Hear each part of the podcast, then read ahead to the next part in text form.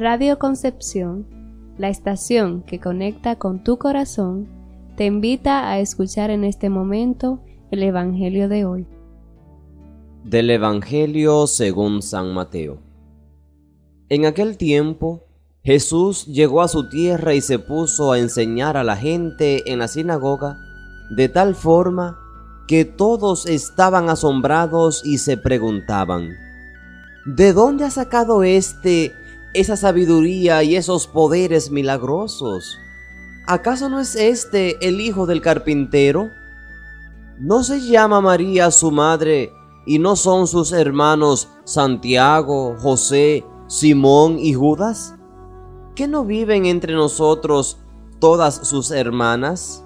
¿De dónde pues ha sacado todas estas cosas? Y se negaban a creer en él.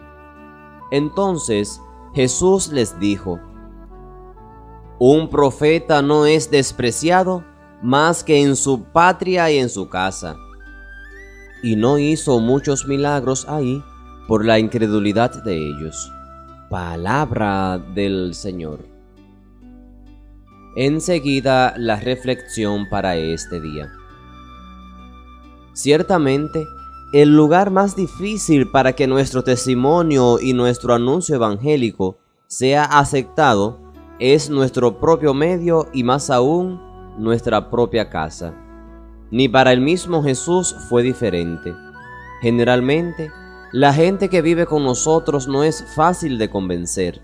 Sin embargo, es ahí donde podemos verdaderamente ser luz, ser modelo. No se trata de imponer, sino de convencer. No se trata de acusar, sino de amar.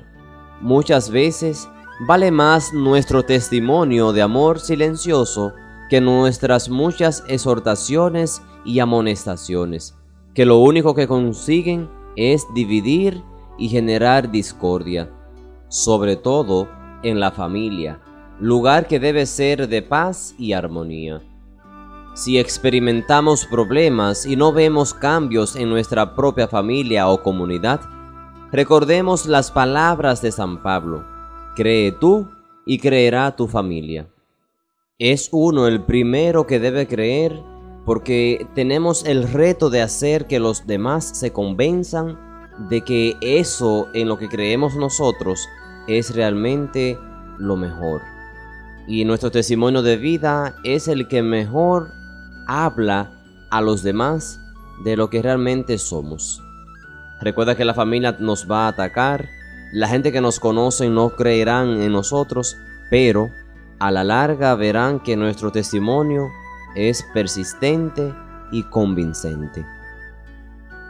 En Radio Concepción, la estación que conecta con tu corazón, hemos presentado el Evangelio de hoy. Que todo lo bueno te siga te encuentre, te abrace y se quede contigo, y el resto que pase de largo. Feliz día y que Dios te bendiga.